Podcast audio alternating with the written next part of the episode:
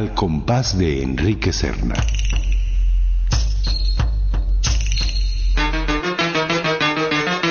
De la mente del escritor a la página del sonido.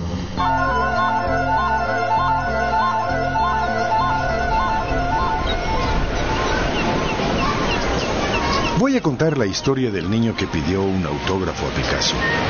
Como todo mundo sabe, a principios de los años 50 Picasso vivía en Cannes o Cannes y todas las mañanas tomaba el sol en la playa de la California.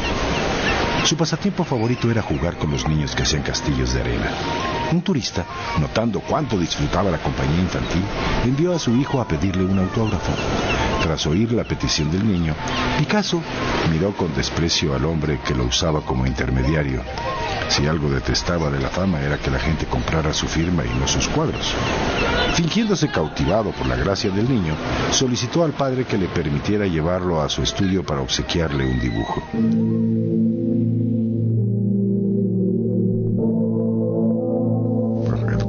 Dio su consentimiento de mil amores, y media hora después vio regresar a su hijo con un minotauro tatuado en el pecho. Picasso le había concedido la firma que tanto anhelaba, pero impresa en la piel del niño para impedirle comerciar con ella.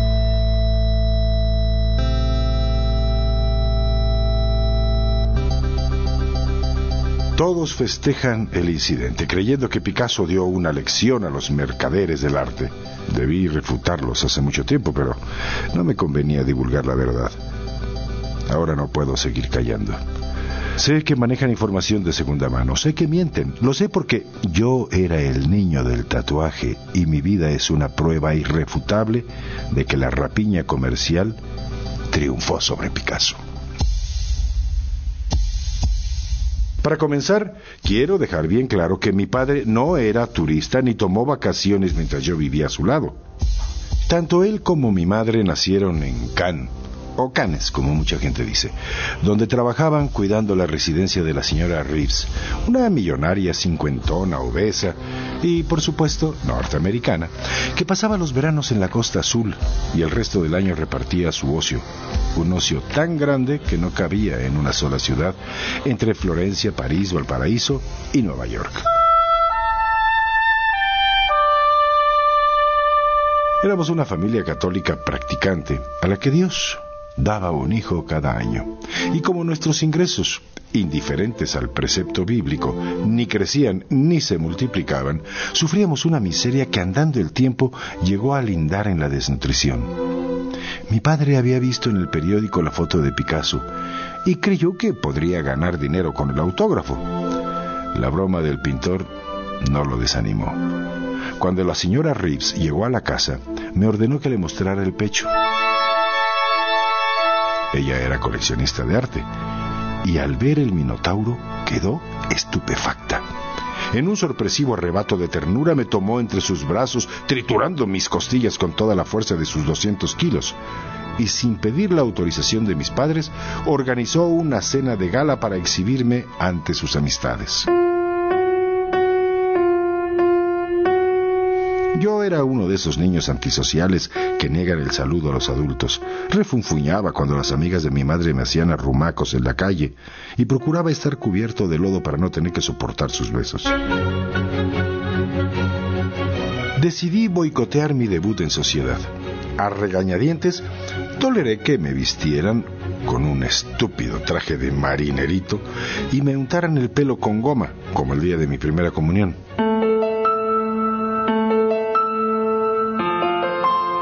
Parapetado bajo la cama, oí los regaños de mi madre y los intentos de soborno de la señora Reeves, que me ofrecía una bolsa de caramelos a cambio de bajar a la sala, donde un selecto grupo de bon vivants esperaba con impaciencia mi aparición. Así habría permanecido toda la noche, huraño y rebelde, si mi padre, al oír el escándalo, no hubiese venido a sacarme a patadas del escondite. Si Dios y el infierno existen, le deseo la peor de las torturas. A partir de que Picasso estampó su firma en mi pecho, dejé de ser su hijo y me convertí en su negocio.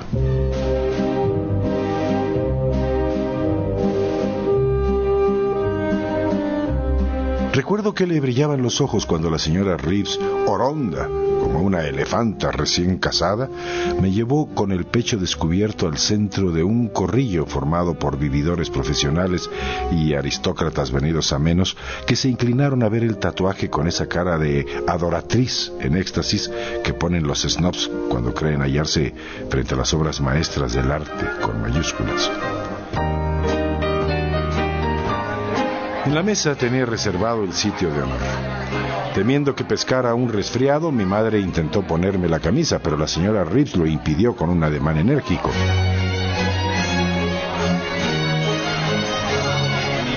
Simpaticé más con los invitados circunspectos, en particular con una condesa que tenía mal de Parkinson y sin embargo, por instinto maternal o por ganas de fastidiar a la anfitriona, se empeñó en darme de comer en la boca. Ninguna de sus temblorosas cucharadas llegó a mis labios, pero varias cayeron en mi tetilla izquierda ensuciando la testus del minotauro.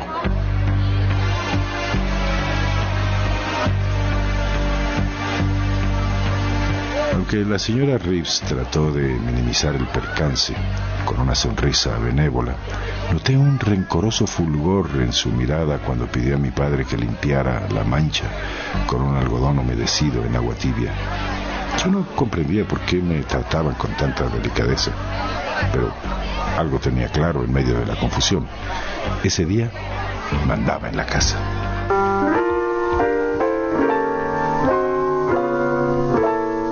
La señora Reeves obtuvo con la cena un gran éxito social. Fue algo así como su doctorado en sofisticación, la prueba de refinamiento que necesitaba para entrar al gran mundo del que solo conocía los alrededores.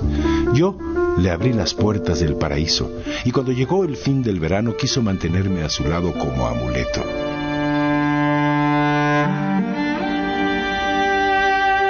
Vagamente recuerdo una discusión a puerta cerrada entre mis padres, el llanto de mamá cuando preparó las maletas, la despedida en el muelle con todos mis hermanos agitando pañuelos blancos. Entonces no supe bien lo que pasaba. Creí la piadosa mentira de mamá. La patrona me llevaba de vacaciones en su yate porque se había encariñado conmigo.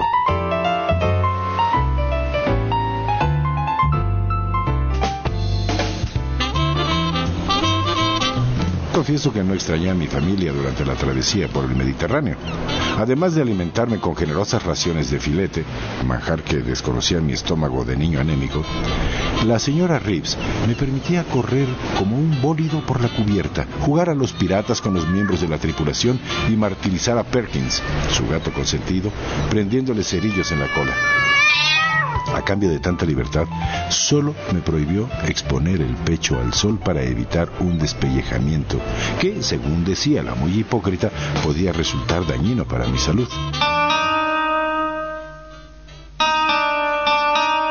Abrí los ojos demasiado tarde, cuando tomamos el avión para Nueva York.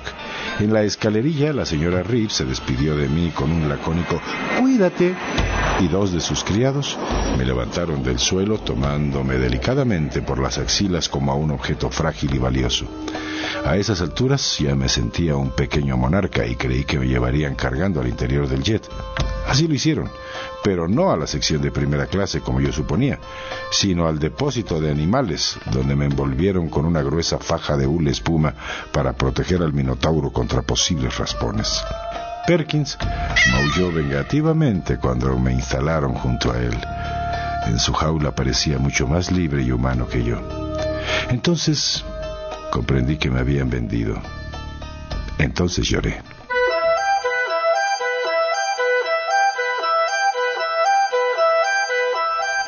Endurecido por la pena y el ultraje, decidí aprovechar mi nueva situación y olvidarme para siempre del hogar que había perdido. Era un esclavo, sí, pero un esclavo envuelto en sábanas de seda. Con la señora Reeves me acostumbré a la comodidad y a la holganza. Desde que llegué a su piso en Park Avenue, me hizo una lista de privilegios y obligaciones. Quería ser una madre para mí. Tendría maestros particulares de inglés, piano, equitación y esgrima, los mejores juguetes, la ropa más cara. Solo me rogaba que delante de las visitas imitara la quietud de los muebles. Me asignó un lugar destacado en la sala entre una litografía de Goya y una versión en miniatura del Mercurio de Rodin. Mi trabajo, si se le puede llamar así, consistía en permanecer inmóvil mientras los invitados contemplaban el Minotauro.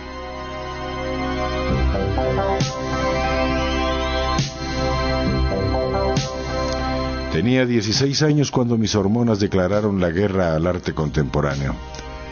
Una mancha de vellos negros cubrió primero las piernas del Minotauro. Subió desde mi ombligo hacia donde comenzaba la cabeza del toro y acabó sepultando el dibujo bajo una densa maraña capilar. La señora Reeves no había previsto que su propiedad se convertiría en un hombre de pelo en pecho. Desesperada, intentó rasurarme con una navaja, pero desistió al hacerme una cortadita que para desgracia suya y regocijo mío, borró la O de la firma de Picasso. Después de abofetearme como si yo tuviera la culpa de lo que hacían mis glándulas, aplacó sus nervios con una fuerte dosis de tranquilizantes. Vinieron en su auxilio varios expertos en conservación de pintura. Para ellos el problema no era técnico, sino estético. Lo de menos era depilarme con cera, pero ¿tenían derecho a interrumpir la evolución de una obra concebida para transformarse a través del tiempo? ¿Habría utilizado Picasso la piel humana si no hubiese querido que los pelos ocultaran el tatuaje cuando yo creciera? Un poeta que se jactaba de su amistad con el pintor dirimió la situación. A su juicio, los pelos cumplían la misma función que los boletos del metro y las cajetillas de cerillos en los cuadros de la época del cubismo sintético, pintados en colaboración con Braque. Eliminarlos sería un crimen de lesa cultura, una bestialidad tan horrible como rasurar a la Mona Lisa bigotona de Marcel Duchamp. Temiendo que la señalaran como enemiga de la vanguardia, la señora Reeves aceptó dejar el Minotauro cubierto de vello.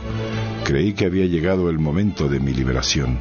¿A quién le interesaría un Picasso invisible? No había considerado que la canalla de las artes plásticas, cuanto menos disfruta una obra, más la enaltece y mitifica.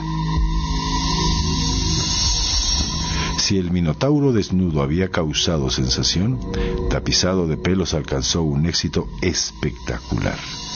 Cientos de socialité que se disputaban el privilegio de no ver el tatuaje, demenciales, eufóricos, me acariciaban la pelambre del pecho arguyendo que la intención de Picasso había sido crear un objeto para el tacto. De las caricias masculinas me defendía con patadas y empujones, pero eso solo generó más especulaciones. Un día, un crítico del New Yorker, sangrando por la nariz y boca, declaró Cuando el muchacho golpea, la protesta implícita en el Minotauro se vuelca sobre el espectador, haciéndole sentir en carne propia la experiencia estética.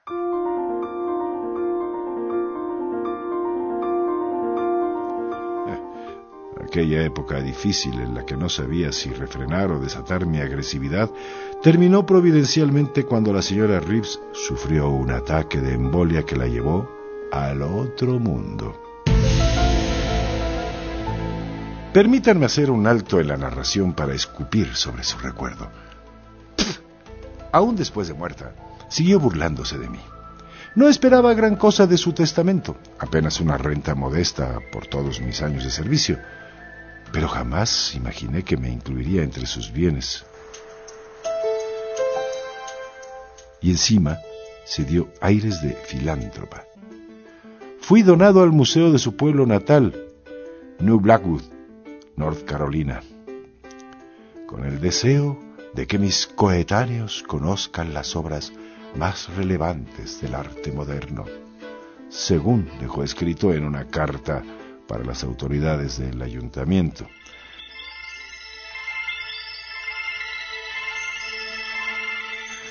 Esa traición acabó con mi paciencia. Estaba claro que nunca me otorgaría la libertad si yo no la conquistaba con mi propio esfuerzo. El notario de la señora Reeves retrasó deliberadamente los trámites de la donación para lucir ante sus amigos la pieza que tenía bajo custodia. Era un sujeto vulgar y despreciable. No sólo hirió mi dignidad humana depilándome con rudeza, pues con él no valían sofisticaciones, también lastimó mi orgullo artístico. Después de haber alternado con obras de mérito en la sala de la señora Reeves, no pude soportar la compañía de sus baratijas clasemedieras. Yo, un Picasso, junto a una reproducción de la última cena de Salvador Dalí. Escapé de su casa con la sensibilidad maltrecha. Vagabundeando por las calles de Manhattan, llegué a Greenwich Village, donde hice amistad con un carterista puertorriqueño, Franklin Ramírez, quien meses más tarde, cuando los periódicos anunciaron la recompensa a quien diera noticias de mi paradero, creyó que haría el primer negocio limpio de su vida.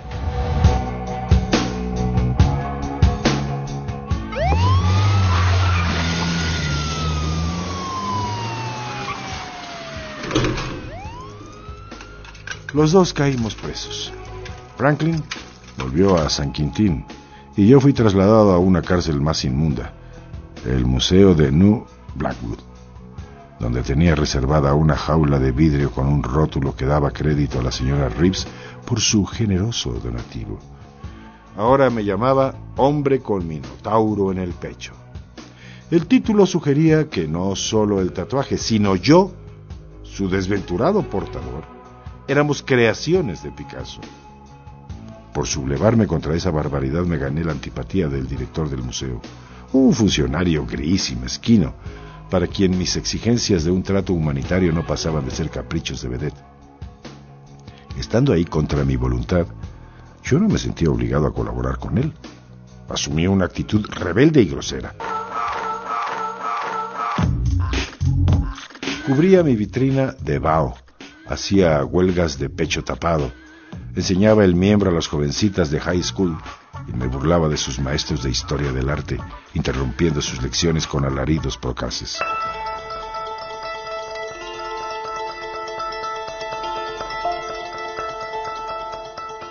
Bien dicen que cuando más amargas son las adversidades, más cerca estamos de la salvación.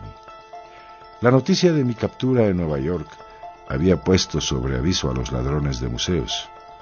El de New Blackwood estaba mal protegido. Lo saltaron de noche, luego de inutilizar fácilmente a dos vigilantes lerdos y oxidados por años de inactividad.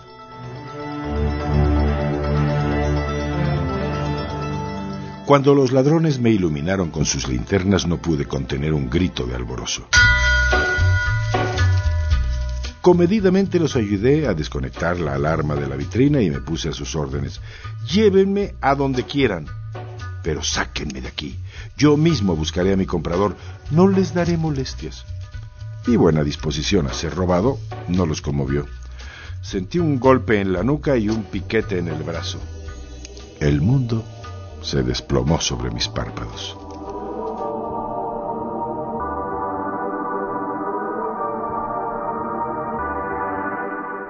Desperté 48 horas después en un sótano maloliente. Supongo que me pusieron una dosis de somnífero como para dormir camellos.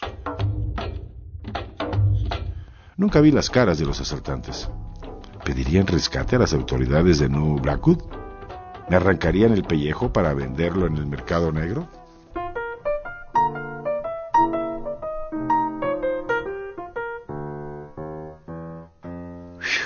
Recobré la tranquilidad cuando uno de los secuestradores tuvo la gentileza de informarme que estaba en Hamburgo. Mi robo fue un trabajo realizado por encargo del magnate alemán Heinrich Kranz, mejor conocido como el Rey de las Nieves por su participación en el tráfico internacional de cocaína.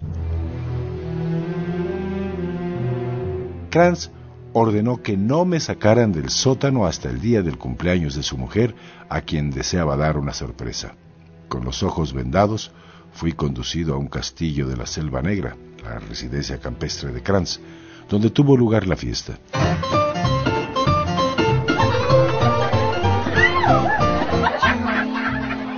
En un amplísimo salón iluminado con la pirotecnia de una discoteca, se congregaba lo más exquisitamente corrupto del jet set europeo.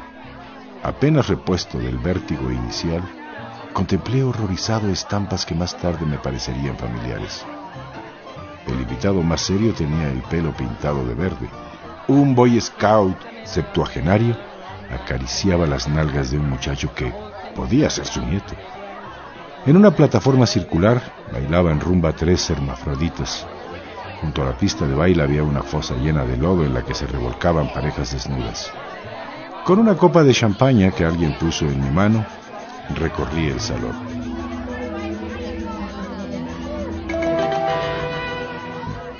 Los Kranz tenían una impresionante colección de pintura y escultura, pero maltrataban deliberadamente sus tesoros, por los que no sentían el menor aprecio.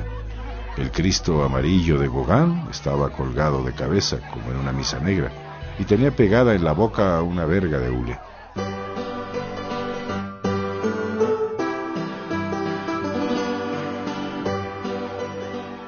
Había unas mujeres en bronce de Henry Moore disfrazadas de putas con bragas transparentes y sostenes de lentejuela. Vi a un bárbaro apagando un cigarrillo en un autorretrato de Rembrandt, a otro que derramó su copa sobre un icono ruso del siglo XIV. ¿Qué uso le darían a mi tatuaje?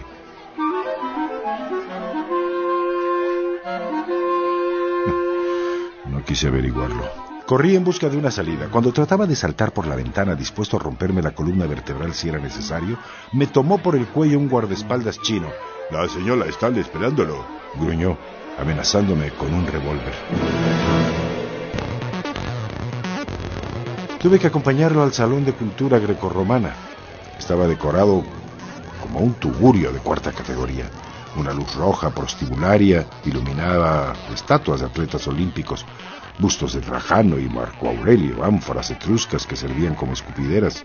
Una rocola tocaba insulsas piezas de música country. Parecía más vieja que las antigüedades milenarias.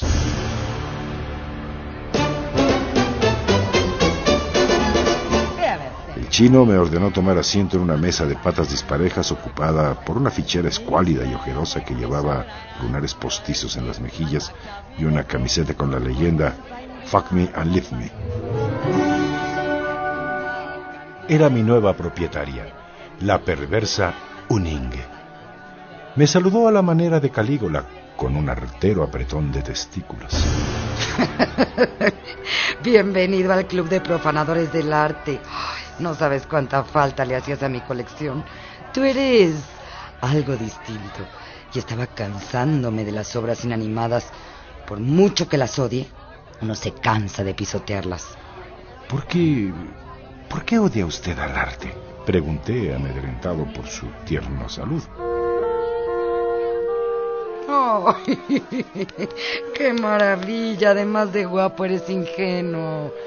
La perversa Uningue me miró con una mezcla de compasión y desprecio.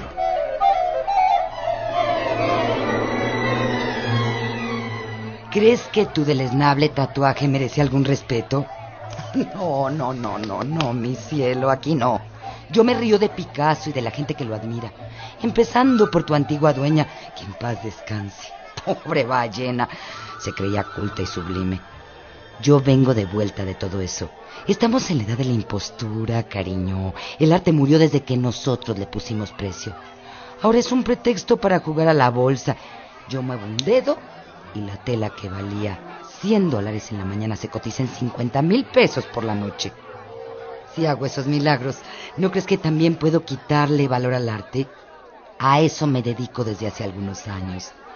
Heinrich podría comprarme todo lo que yo quisiera, pero tengo debilidad por las obras robadas. Es un primer paso para desacralizarlas, para quitarles la aureola de dignidad que tienen en los museos. Ay, después viene lo más divertido. Sí. Escupirlas. Ensuciarlas. Barrer el piso con ellas. ¿Y sabes por qué, ricura? Porque al hacerlo me destruyo a mí misma. Porque ya no puedo creer en nada. Ni siquiera en mi jueguito de las profanaciones. Que vuelve locos a estos idiotas, pero a mí ya no me satisfacen.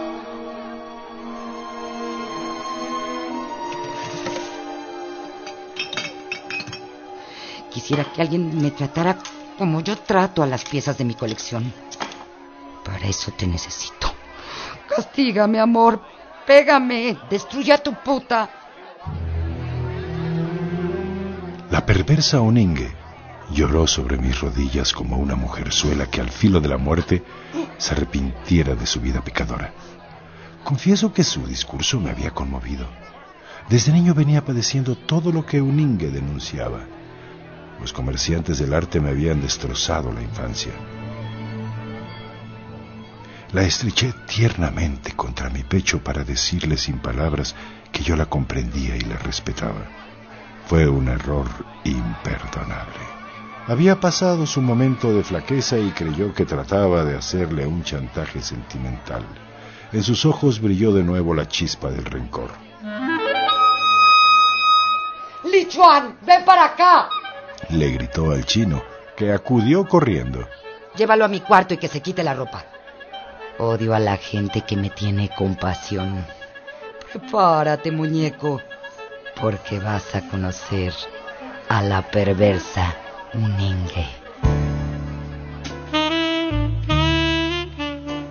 En su recámara perdí hasta el último residuo de castidad. Sería ingenuo decir que me redujo a la categoría de objeto sexual, pues lo cierto es que mi cuerpo no le importaba.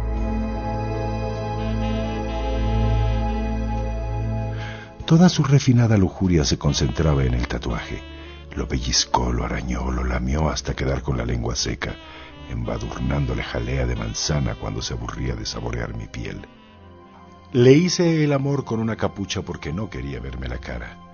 Como estaba dentro de su cuerpo y sin embargo no existía para ella, mi primer lance amoroso me dejó un gusto a frustración.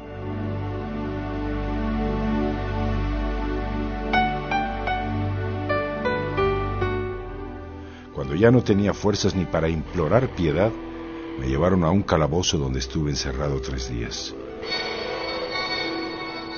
En las paredes había fotos de iconoclastas famosos. El salvaje que desfiguró la piedad a martillazos compartía una especie de altar con la viejita que arrojó ácido sulfúrico a las meninas. Abundaban los dibujos de palomas. Uningue las adoraba, no precisamente porque fueran símbolos de paz, sino por su excremento que destruye las fachadas de las catedrales.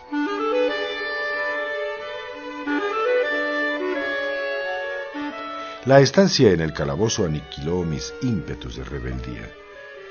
La perversa Uningue me tenía en su poder y nada ganaría con oponerme a sus caprichos.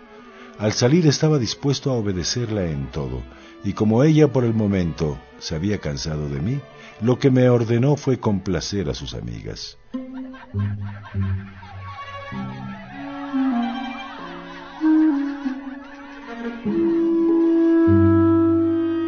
Admito que cumplí gustosamente su encargo. Quien juzgue desvergonzada o cínica mi conducta debe tomar en cuenta que yo era un adolescente en pleno despertar sexual. Uninge y Heinrich pertenecían a la crema innata del AMPA internacional, es decir, se codeaban con banqueros y presidentes constitucionales. De un ambiente así no es fácil salir moralmente ileso. Aprendí a mentir, a robar las joyas de mis amantes, a chantajearlas, a hacerme el remolón para que me dieran buenas propinas. Me convertí, digámoslo claro, en un vulgar prostituto. Y fue como prostituto que tuve la idea de obtener los derechos para explotar el Minotauro. Seguí el ejemplo de los futbolistas profesionales que cuando no están a gusto en un club, compran su carta para venderse al mejor postor. ¿Por qué debía seguir en el equipo de Uningue? Si era el dueño natural de un tatuaje tan codiciado.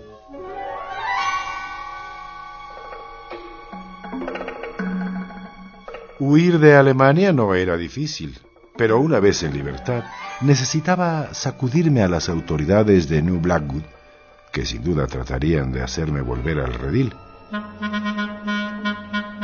Preparé la doble evasión con inteligencia y desparpajo.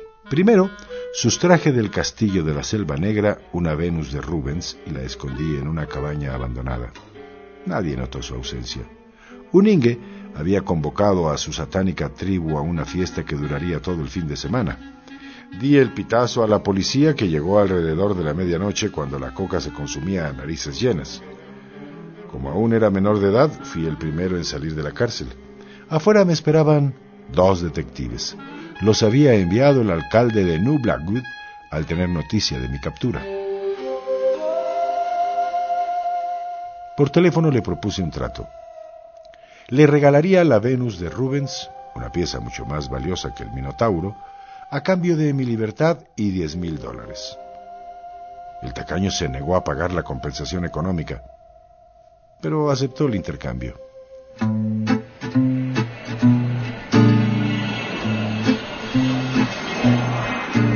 Tomé el primer avión a París, resuelto a enriquecerme con el tatuaje. Gracias a mi habilidad para las relaciones públicas, reuní rápidamente una clientela de millonarias excéntricas que pagaban sumas exorbitantes por irse a la cama con una obra maestra del arte contemporáneo. Instalé un lujoso departamento en el barrio de Saint-Germain. Recibía dos o tres mujeres por noche poniéndolas en distintas habitaciones, como los dentistas que atienden a varios pacientes al mismo tiempo.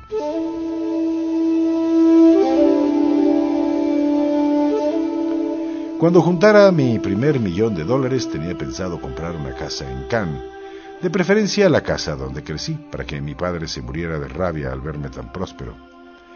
No contaba con los malditos inspectores del Ministerio de Cultura. Tocaron a mi puerta un domingo acudiendo al llamado de una cliente despechada que no me llegó al precio. Padecí un largo interrogatorio habían descubierto que la transacción de mi padre con la señora Reeves era inhumana y anticonstitucional. En un arrebato de cursilería, el jefe de inspectores me pidió disculpas a nombre del género humano.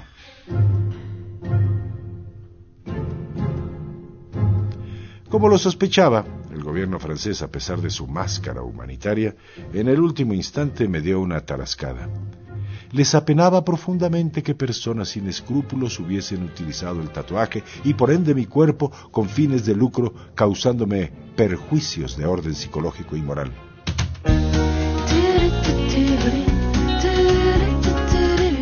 Por ello, como una mínima compensación por mis desdichas, me ofrecían una beca para estudiar una carrera técnica. Pero eso sí, un Picasso era un Picasso, y tres veces a la semana tendría que posar en el centro Georges Pompidou, donde por supuesto respetarían mi calidad humana. Entré a estudiar ingeniería industrial con la ilusión de quien empieza una nueva vida. Quería ser normal, salir con muchachas de mi edad, trabajar en algo de provecho. Ocurrió que mi nueva vida, una vida sana, laboriosa y sencilla, me dejaba un profundo vacío interior. Creyendo que me hacía falta una pareja, intenté relacionarme con mis compañeras del Politécnico que nada sabían del tatuaje, y descubrí con espanto que no podía corresponder a su cariño. Esperaba de ellas el trato inhumano al que me habían acostumbrado en mi larga carrera de objeto artístico.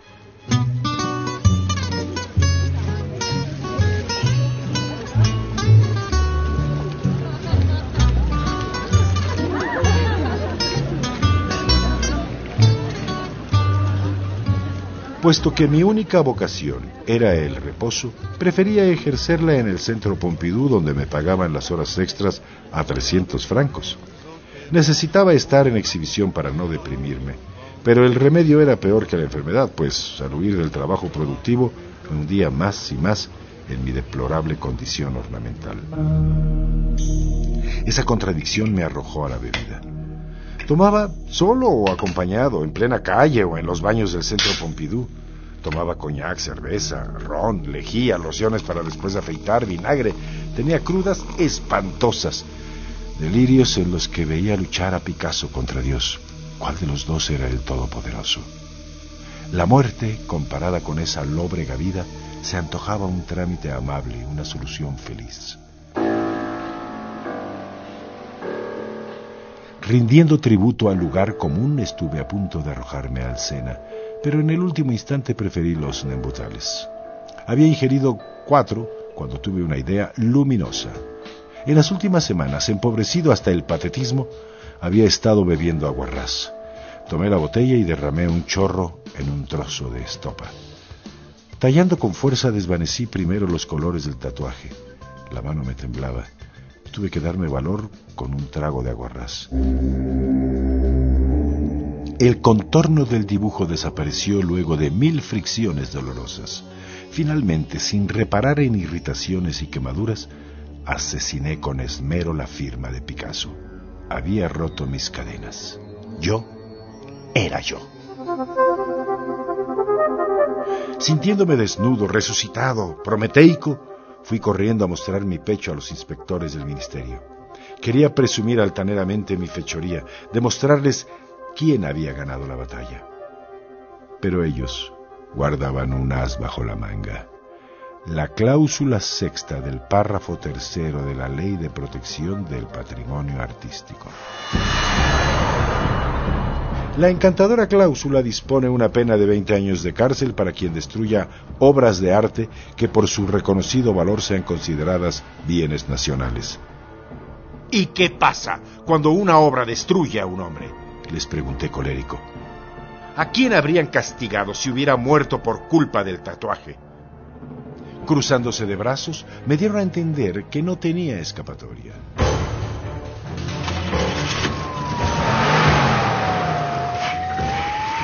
Una camioneta blindada me condujeron a esta prisión donde me dedico desde hace meses al kafkiano pasatiempo de escribir cartas al secretario general de la ONU, rogándole que interceda por mí en nombre de los derechos humanos. Como el secretario no se ha dignado responderme todavía, he decidido publicar este panfleto para que mi situación sea conocida por la opinión pública. Exijo libertad para disponer de mi cuerpo. Basta de tolerar crímenes en nombre de la cultura. ¡Muera Picasso! ¡Muera, Picasso!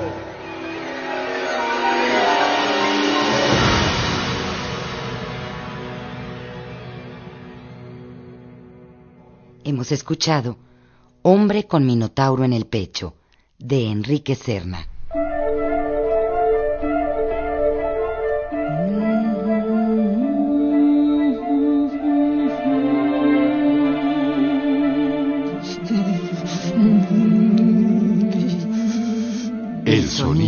Las letras. De la mente del escritor a la página del sonido.